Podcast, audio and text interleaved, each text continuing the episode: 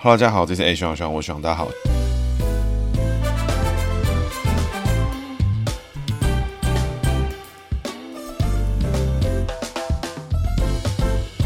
哈喽，大家好，这是 A 徐朗徐朗，我徐朗，大家好，徐朗又回来了。那徐朗今天呢要讲的是王丹哈，为什么呢？那首先呢，大家可能第一时间会觉得我是要讲相关性骚扰的话题，其实确实是没有错。但是因为更重要的事情是，今天就是六月四号，那也是我们常常说的六四天安门的六月四号。那我不知道听众有没有发现，其实我在去年的六月四号的时候，就偷偷做了一些小小的手脚。那是什么呢？今天才跟大家揭秘这个彩蛋哈。在去年六月四号那一集的时候呢，其实那时候才六十一集左右了。那我就特地把它跳成我们的第一季的第六十四集。那时间就是在六月四号，然后我们讲的是赵子阳嘛。那今天呢，我们讲要讲的是王丹。那赵子阳呢，是当年的这个中共国务院的总理，可以说是中共改革开放派里面非常重要的政治领袖，也是唯一一个政治历史上面在中国呢被消失的非常官方的一个代表性人物。那王丹呢，另外一边角度来讲，他就是这个当时的学运领袖之一啦。其实哈，我觉得一直以来，我对于这种学运领袖什么，我都觉得这种三分害怕感觉。这后面呢，我就跟大家分享故事。那我们照惯例呢，一样从姓名学部分开始跟大家做解析。那王丹哈，我们姓名学里面比较少解到的哈，就是单名这个东西哦。其实单名的这个故事呢，我们在过去的节目里面就有提过一个单名的政治人物，那是谁呢？就是黄杰啦。那时候有提到一些事情哦，就叫做说单名呢是什么哈？那其实，在姓名学上面解读呢，其实单名呢是在人际位那个地方的位置呢，是用工作位跟大姓分。分别各借一边去完成人际位的格局哈。那王丹呢，一样呢，他的人际位就会用这边来做替补。那时候特别提到的人际位这件事情呢，有特别提到一个事情是什么呢？就是中国呢，其实非常流行用单名这个取名方式。至少在上个世代来说，有非常非常多的中国人呢，都是用单名的用字呢来做命名。在我们姓名学里面，常常听到的解析跟解读，就是说单名这个情况呢，会发生的事情就是，他对于人际位的需求，他对于人际位的部分呢，因为他是借来。来所以它其实相对的呢，不是那么重要，不是那么重视。比较上来说的话呢，你可以去理解成单名的人呢，比较重视他的事业。一般情况来讲的话，名字是有两个字，名一跟名二都有用到字的人，他就会人际呢跟工作呢都会带给他不同的感受，能够满足他心灵跟成就感的地方。但是呢，单名的人呢，比较比较常见的是会是利用工作上面的成就呢来取得更大的成就感。所以当事业跟人际起冲突的时候呢，单名的人基本上毫不犹豫的会放弃人际的部分。这是不是百分之？百呢，其实也未必，因为有的人的工作呢跟人际是非常 bundle 在一起，那这时候呢就会比较混杂一点。那今天呢就不特别讨论细节的部分。那我们现在解释王丹哈。那王丹呢，一九六九年出生哈，那一九六九年呢是民国五十八年。那民国五十八年呢是己酉年属鸡哈，因为他是二月二十六，我特别去查，那时候已经是那个农历的正月开始，所以他确实就是属鸡的，没错。那这个单字怎么解呢？哈，其实单字呢不好解啊，因为单字呢一般来说我们把它解成颜色的意思，因为单呢就是这个留取丹青照汗青嘛，然后这个单字呢就是红的意思。那这个丹呢怎么写呢？就是这个灵丹要妙的丹呐、这个仙丹的这个丹，这个丹呢就是解成红色的意思。那红色呢，姓名学里面什么东西是红色的？哈，大家百思不得其解哈哈。红色就是火焰的意思，所以呢这个金木水火土的火字就是红色的意思。但因为它的单字呢就只有解成火，所以它的阴边阳。两边都是从从火来解，那我们姓名学的惯例呢？我们照之前的节目来讲解的话呢，一律哈都是从人机位开始做解读。但是因为因为它是单名的部分，所以我们先从它的工作位做解读。那因为王丹的单字属火，那己酉年哈火逢金走上克格局哈，因为它属鸡，那鸡是酉子丑寅卯辰巳午未申酉戌亥的酉，酉字属金，那火逢金火克金走上克格局，所以王丹的工作位呢财位的部分呢是走上克部分哦。那上克呢是什么？就是先细。敏感啊，想得多啊，做事情呢追求完美啊，优柔寡断啊，这个写手啊，发表论述啊，哇，这个是一等一的好手。但是呢，问题在哪里？问题在他可能会写很久，写不出来啊，难产，比较会这种情况。那这个内在个性呢，纤细敏感，想得多哈，很容易受到旁边外面的人的情绪影响，自己的内部呢会做相对应的变化。所以这个内在个性呢，工作上面呢是想得多啊，他绝对不是一个决定很快、做事情非常果断的人哈，他是一个想得多、追求完美的人。外在工作位呢，因为他的单字呢，左右呢，阴边阳边呢都属火，所以呢，当它是对应到工作位的时候呢，就要看己酉年的己字，己字属土，土逢火呢走下生格局哈，所以下生格局呢就是有一个牺牲奉献的付出型的格局，所以工作上面呢，他绝对是相信一个只要努力工作，只要认真付出哈，我们就会得到相对相对应的待遇，相对应的成果。所以王丹绝对是一个认真工作的人，又细心付出的，所以他的工作位呢走一个上克下生之格哈，那上克下生之格。格呢，内在上课，外在下身哦，这种人工作哦，绝对是辛苦的。为什么呢？因为呢，就算不辛苦，他也要把自己弄得很辛苦，那才是他工作上面合理的这种付出的感觉。所以呢，对他来说，他会觉得我今天没有努力认真，我今天没有把自己搞得很累，我今天没有不睡觉哦，那我写出来的东西，我做出来的东西哦，就不是个东西，绝对不是够好的。那这种人就是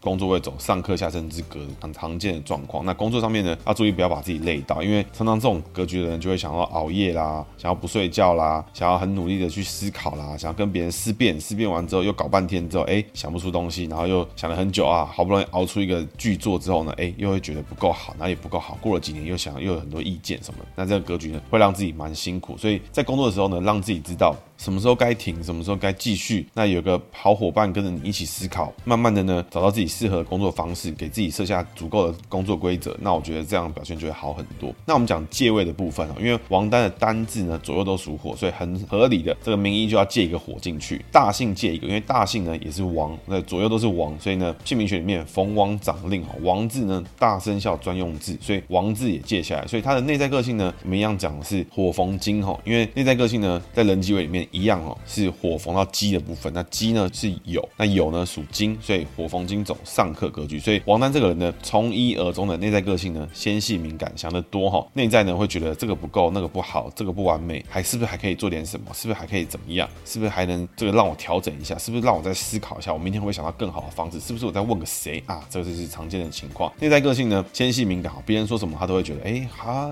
好像，哦，我想想看啊，好像有有有点东西那种感觉。所以这个王在内在个性呢，纤细敏感，容易受影响。这种人哈，人际工作内在都走上课格局哈，这种成为文青仔的格局哈，喜欢听独立乐团啊，这种呵呵 比较常出现啊。那身体也会这个可能会比较容易肚子痛啊，什么落晒什么常出现的。那借来的这个王字呢，因为它是王字呢走下课格局哈，因为它是王字呢是大生肖专用字，但是因为王丹呢属鸡，所以小逢大走下课格局。所以王丹呢虽然说内在个性、工作上面内在的想法呢都走上课格局，想得多啊。这个内想东想西，觉得追求完美，但是呢，外在上面王丹显示的是什么？是个老大哥形态。他在跟男生朋友相处的时候，哎，他非常的坚持固执，哈，有他自己的态度出来。所以你是他朋友的时候，哎，你会觉得啊，今天这个王丹扣大家吃个饭啊，哦，这个气势他就出来了。但是说，哎，那要吃什么？哦，那这时候王丹可能就闭嘴，这时候就想不到，因为这今天有想吃点什么，今天想吃点美式的，今天想吃点什么各式各样的菜啊，都觉得好像不错，哎，可以啊，挺好的什么的，哎，但是呢，要不要出来 call 了？要不要？出来聊聊天，喝个酒，要不要啊？王丹一定会说要。好，大家一起出来吃什么啊？他可能就是决定不了。外在个性呢，强势哈，显示出来就是什么大哥型格局。很有趣的事情是什么？就是呢，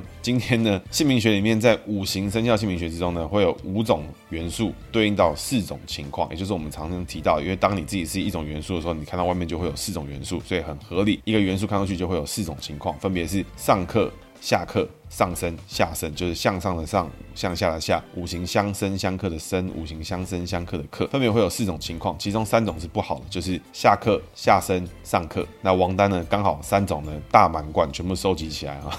很多人这时候就会想到一个问题，就是说，是不是姓名学里面只要逢不好的，就是他这个人就会命很差，或者是这个个性很差什么？其实哈都不是，因为个性差不差跟命好不好，跟你的家庭环境、跟你的家庭教育有非常强大的关系。但是这些想法，这些你做事情的。选择跟取向会不会让自己痛苦？会不会让自己难受？哈，这个姓名学上不好的时候，你这个人就往往会选择让自己辛苦的地方。但是呢，当如果你是一个追求完美的艺术家，你要熬出一个全世界最美的一幅画，你的毕生的 masterpiece 的话，你没有经过痛苦，你没有经过这种自我的验证、自我的辩论的时候，你是没办法熬出这个你想要的艺术品。所以，是不是姓名学上的不好，这个人的人生成就就从此就是零啊？其实也不是，反而你的家庭教育啊，你的朋友圈啊，你是不是有想？往你想去的地方前进，你个人努力还是重要的。那王丹整个来看的话呢，你就会看，可以就可以看成哈上克下生之格居多。那外在呢，又要看成像大哥格局。所以呢，王丹这个人最痛苦的地方是什么？内在纤细敏感，外在又要装出来说啊，我都想好了，我我是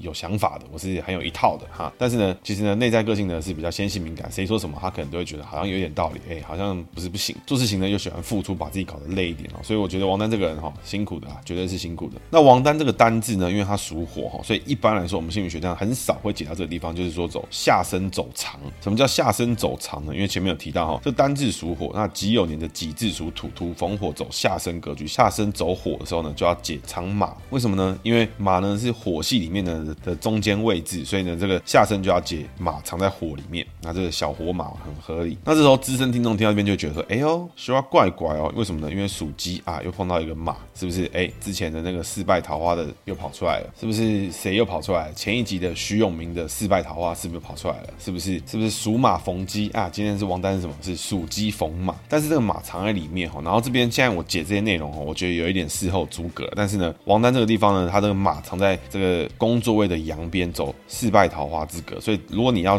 把这个四败桃花之格纳入做解读的话呢，就是什么？就是工作上面呢，王丹不太会处理工作上的人际关系哈，尤其是跟男性或男性的晚辈。那这个我觉得有点事后诸葛啊，因为同样格局的人，我也不会解。现在这种这个很多年轻男子跳出来指证王丹疑似有骚扰、性骚扰过他们的这种格局，那我觉得这个是这个一般来讲我不会这样解，但是今天刚好碰到这个，跟大家提一下。我觉得可以讨论的事情是失败桃花之格，也就是说王丹这个人他虽然是学运领袖出身，但是相对的，好像比较没有看到他把这个组织啊，或是王丹以作为自己的领袖，作为一个团体的领袖，逐步的把这个东西扩大。好像很多时候王丹都是以一个这种顾问的角色啦，或是一个什么这个招牌的角色出来做这件事情。他本身自己好像比较没有把组织带大，这是这是失败桃花之格很常见出现的格局啊。所以我觉得失败桃花之格这边来看的话呢，王丹确实哈是有一点像这个情况，人际关系的相处的跟别人异常这一个点呢，我觉得他跟工作上的伙伴相处的方式呢，不是一般人呢所能接受的。那我觉得这个部分呢，怎么处理呢，就看他自己的智慧了。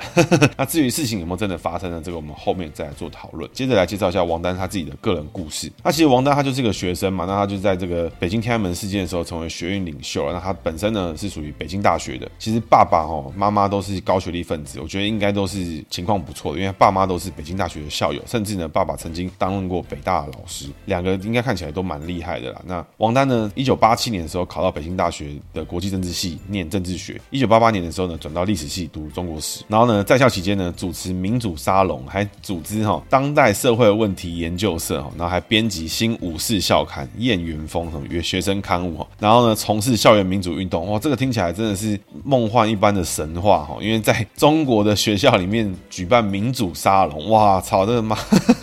所以当时的中国的这个民主氛围哈，我觉得可能是我们现在的人很难去理解跟感受，甚至我觉得他们这种中国人自己的人都不懂了。但是呢，整个中国的一个世代的精英，相信他们脑中都曾经有浮现过，在那个年代曾经有一个在三十几年前，学生里面都在鼓吹要讲民主思想，要讲民主思想，要讲民主思思想的这个氛围。那我觉得这不是一个我们现在能够想象，包含我自己都觉得很难想象这个事情。那在学运发生的时候，一九八九附近的时候呢，王丹是这个北高联的常委。那北高联呢，就是北京高校学生自治联合会。那基本上就是说，当时是在北京各个学校大家合作起来，作为一个这个委员会，希望可以作为这个八九六四里面大家统一一起来讨论学运要怎么去做，要怎么去延续的这个事情，有点性质有点像是几个月之后的野百合学运里面的这个学生的活动里面是相那六四事件开始，这个北京政府开始进行暴力镇压之后，这个开始大杀特杀，坦克车开来开去，到处杀人的这种情况，其实我相信听众们可能都听过一些东西，但是我觉得有机会的话，可以去听听看这种中国人当时在现场他们有口述转出来的啊，包含像可能像王丹啦、乌尔开西啦，什么呃袁宏斌也好，我不知道有些人听起来都怪怪，但是呢，去听听看中国人怎么样去讲当时那一段。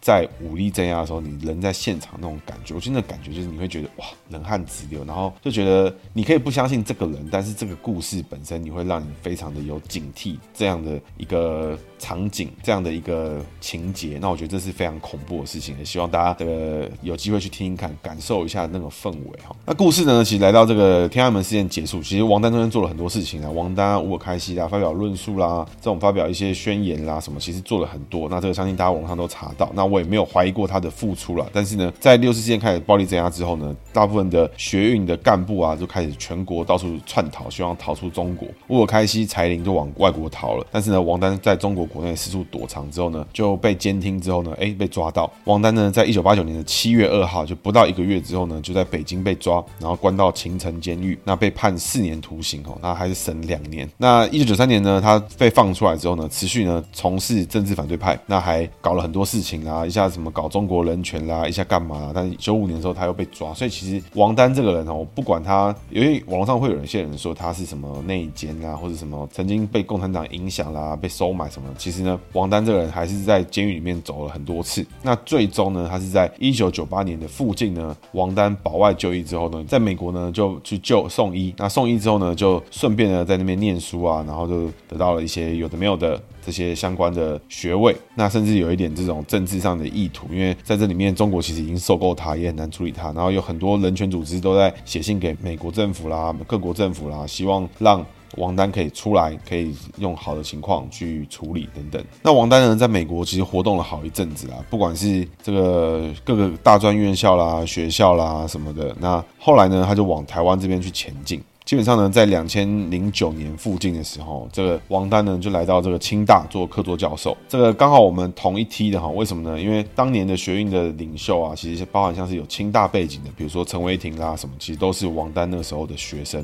那就我知道，王丹那时候常常就举办一些什么这个酒会啦，或什么这个晚上大家聊天啊，讨论民主啦，讨论什么各式各样的中国的一些东西啦等等。所以这些思想跟概念哦，其实在二零一零零九一一附近啊，就是曾经非常的灌输到了中的清大的人社院的相关的一些学生里面，就是很多人知道王丹的想法。那那时候他也累积了不少台湾的粉丝啦。那我觉得都是一些不错的观念。二零一一年。之后呢，其实王丹主要都是在清大这边为主，然后他一直教到二零一五年，他在很多学校呢都有人去邀请王丹呢过来教书等等，一直到了现在呢，其实他都一直在台湾跟美国这之间呢往来，然后去做一些串联等等的。那我知道是他有举办过一个叫做华人民主书院的一个团体啦，然后在教学一些课程啊什么的。其实他在。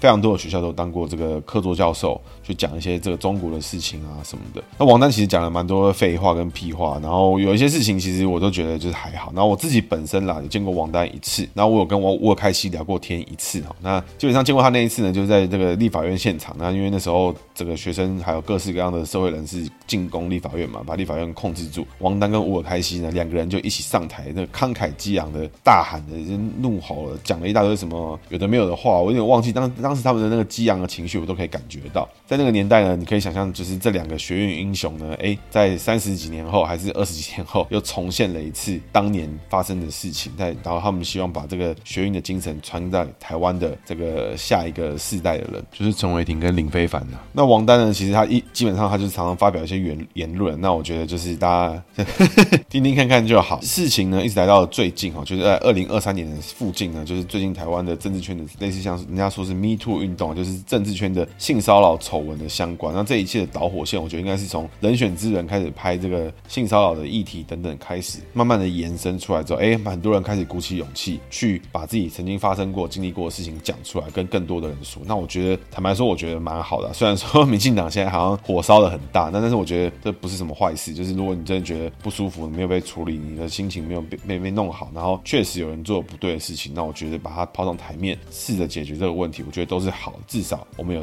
意愿要解决这个问题，因为同样的这个议题来讲的话，当今天共产党里面有发生性骚扰的时候，可能哎不会有人还任何人公道啊。那我觉得这就是这个不同的情况发生的事情。那我觉得从很多层面来讲，我们先从性骚扰这个议题来跟大家讨论的话，其实实务上面，我觉得大家各自不管听众你是男生还是女生好了，我觉得大家很习惯的会认为性骚扰是男生对女生嘛。当然有时候，所以随着现在社会越来越多元，像王丹今天这个 case 就是他提到很多人说的是男生对男生，因为王丹对一些年轻的男男同学啊等等这些事情，我觉得这这都还有很多东西值得讨论。那我觉得，当你觉得不舒服，请你就是一定要这个第一个维持安全距离，然后表达你的意愿。那当然这不是一个容易的事情，所以请大家就是务必小心了。那我觉得给大家另外一个想法是，我一直觉得很有趣跟好玩的地方。那我指的并不是性骚扰，而是说像今天换个情境跟大家讨论。如果说是在警察的情况来说，如果你是警察，治安非常差，所以你有办法抓到很多贼。全在一个城市里面，当警察抓到很多贼的时候，是贼太多，还是警察太会抓？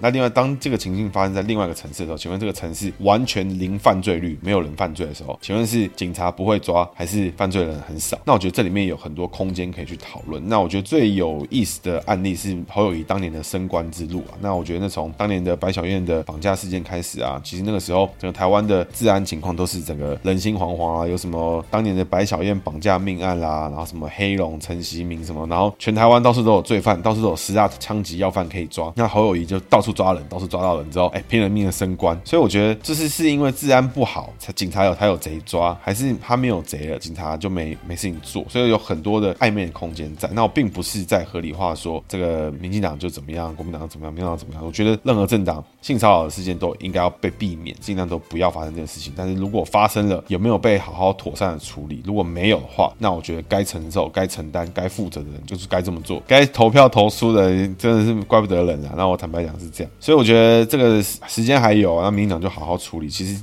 应该把这个性骚扰事情好好的处理好，不对的人处理掉。每一个人都是很重要的。当一件事情一个人做了可能不对的事情的时候，哎，和稀泥和掉了，哎，这个大家妥协一下，这个以大局为重的时候，就是有另外一个人受伤。所以我觉得这个适当的去解决这些问题，我觉得对于整个台湾社会都是好的。甚至呢，这样子当一个政党愿意出来好好好的面对自己该面对的事情，那我觉得是蛮棒的。那不过呢，以选举来讲哦，我觉得看起来是伤筋动骨了。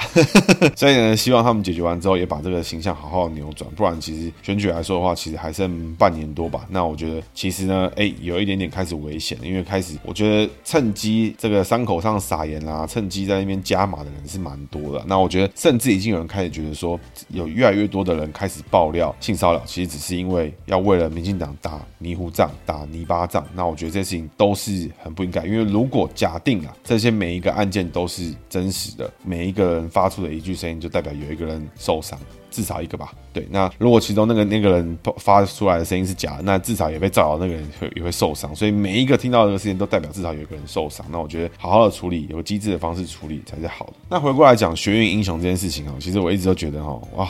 我妈，我真的超讨厌学运英雄这件事情。为什么呢？当你在做学运的时候，你在做这种社运活动的时候，出现了一个英雄，出现了一个造神哦，这个是神哦，什么？不管是之前人家说赖清德是赖神也好，就那些很北蓝干那这个拿天气跟放下来赌香肠的，我觉得是很北蓝。但是呢，你今天说黄国昌啊，什么冲绳啊，什么这个陈为廷、林非凡啊，学运的英雄啊，沃尔开西、王王丹什么这些英雄，我觉得这都非常恐怖的事情。为什么呢？因为每一场学运代表的是一个世代的愤怒。一个时代的精神跟理念的融合，比如说最简单来讲的话，我们讲一九八九的六四天安门事件的话，其实是对于整个当时中国大学生对于自由民主的想象，对于宪法的想象，对于民族自觉，对于自己很多东西的想象，对于我们应该要成立一个民主的社会，而不是受到一个共产的专制独裁的一个政权的统治。那也就是说，中国人民慢慢的发现说，其实呢，共产党是一个这个比较花式的帝制啊。为什么呢？因为以前的帝制呢，就是这个皇帝生了谁啊，这个，他可能下一个就是谁，或是轮流，或是有些宫宫斗啦、家庭斗争啦，这个哥哥杀弟弟啊什么之类这种事情。但现在呢，这个共产党的做法也不过就是变成这个用懒觉决定之外呢，变成 用投票决定，变成那几个高层的人，哎，投票决定一下是由谁，然后甚至隔代指定继承这种事情来发生。所以其实他们跟帝制没有太大的差别。所以八九六四年的学生运动，你可以去理解成他们是当年整个中国民主化的能量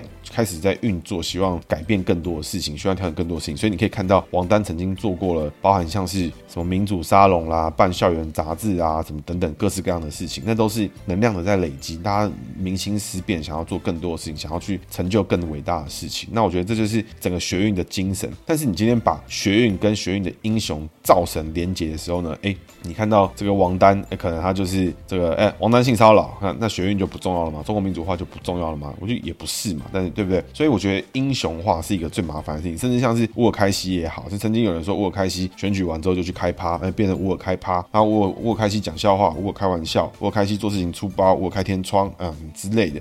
不过这是拿姓名开玩笑，真的不太好意思，所以如果冒犯的话，真的对不起啊。各式各样的东西里面，我觉得学运造神造英雄这种事情哦，我觉得非常不健康。换成太阳花学运来讲的话。太阳花学运是当年整个台湾的年轻时代，甚至有中老年都有，对于急速的倾向中国、急速的倾向共产党的这种矮化自我国家地位非常焦虑的情况，非常觉得恐怖的情况发生的时候，整个世代的人爆发出来的能量。但是呢，今天学院英雄出来了是谁？陈伟霆、林非凡啊，可能加个黄国昌，然后候补是什么？柯文哲之类的。那这时候呢，你把学院英雄打造成什么？陈伟霆啊，陈伟霆在摸奶，然后林非凡呢？林非凡去民进党领九万。那这时候呢，当年大家对中国的不满就就不重要了吗？就就已经不是个东西了吗？就不是了吗？也没有嘛，对不对？黄国昌不是个咖，那请问学运就不重要了吗？就是也不是嘛，对不对？当年这么多人这个时代跟我同个世代的人一起站出来反对台湾的政府、台湾的政权、台湾的人民极度的向中国倾斜、向中国靠近的时候，那个精神跟跟想做的事情，我们都到现在都是持续不变，还有非常多人在努力这件事情。但是这件事情会因为陈伟霆去摸奶、林非凡去加入民进党就不重要了吗？没有啊，他们也是人，他们有该他们他们该做的事情啊，他们也会犯他们该犯的错。所以把一个活动、把一个社运、把一个学运去造神造英雄，其实它算是一个花式的一个封建制度啊，就是说你只是找换换成另外一尊神来拜啊，然后嘞就就这样啦，就没有了，对不对？所以其实理念观念才是重点嘛。你这件事情拿到政党上面来看的话，当年的陈水扁也是一个背负着整个台湾人的期待，只能说哎呀，台湾人人自己的总统，台湾自己的政党，哇，当上总统了，本土化，台湾的民族的自己的的想法，台湾本位的想法，会一切都因为陈水扁的贪污就不重要了吗？也没有嘛，对不对？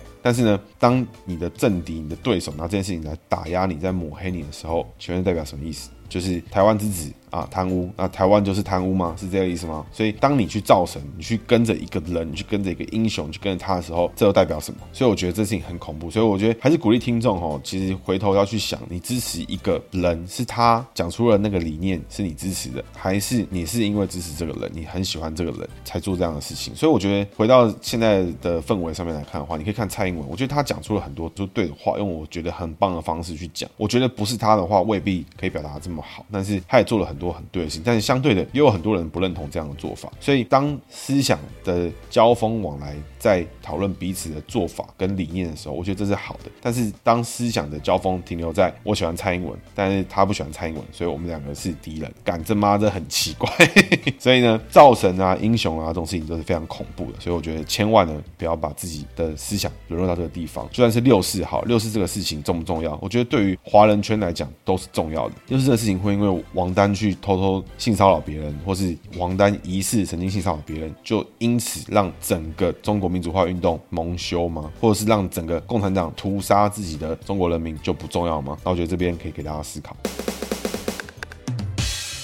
接着是今天的训练小教室哦，今天要讲的是属鸡逢王吼，那鸡是小生肖，王呢是大生肖，所以王丹这个人呢，大姓属王，外在呢，哎也有王存在，所以他是属鸡逢王。那属鸡逢王呢，走下克格局哈，那下克的人个性会强势，你会觉得这个人看起来哦，想法非常的坚定强势，但是呢，王丹他内在不是这样。但是呢，如果你自己就是属鸡的朋友，你名字里面有王的时候，或者你就姓王的时候，有的时候你会个性太硬，或者是忽然之间哎头打到，整个就是非常的坚定，非常的肯定，非常的固。不直跟别人开始起冲突啦，我就是要怎么样就是怎么样，就是什么。那我觉得有时候呢，大部分时间你可能你是对的，就是你受的教育很好，你受的训练很好，你是对的。但是呢，当这事情今天轮到你跟你非常亲密的人，你跟你的爸妈也好，你跟你的另一半也好，你跟你的晚辈也好，你跟你的同事也好，你就非常 close 的人的时候，有时候你再争下去，有时候伤的是感情，或伤的是很智障的东西。那你觉得有必要坚持到底，或是你一定要那个属鸡逢王发挥到极限吗？我觉得这个好好想一想，你想要维持的人际关系长什么样子？那想好了，你就会做出正确的答案。然后我相信你。如果呢，你的朋友或是你非常亲密的另一半，他就是属鸡逢王，名字里面有王，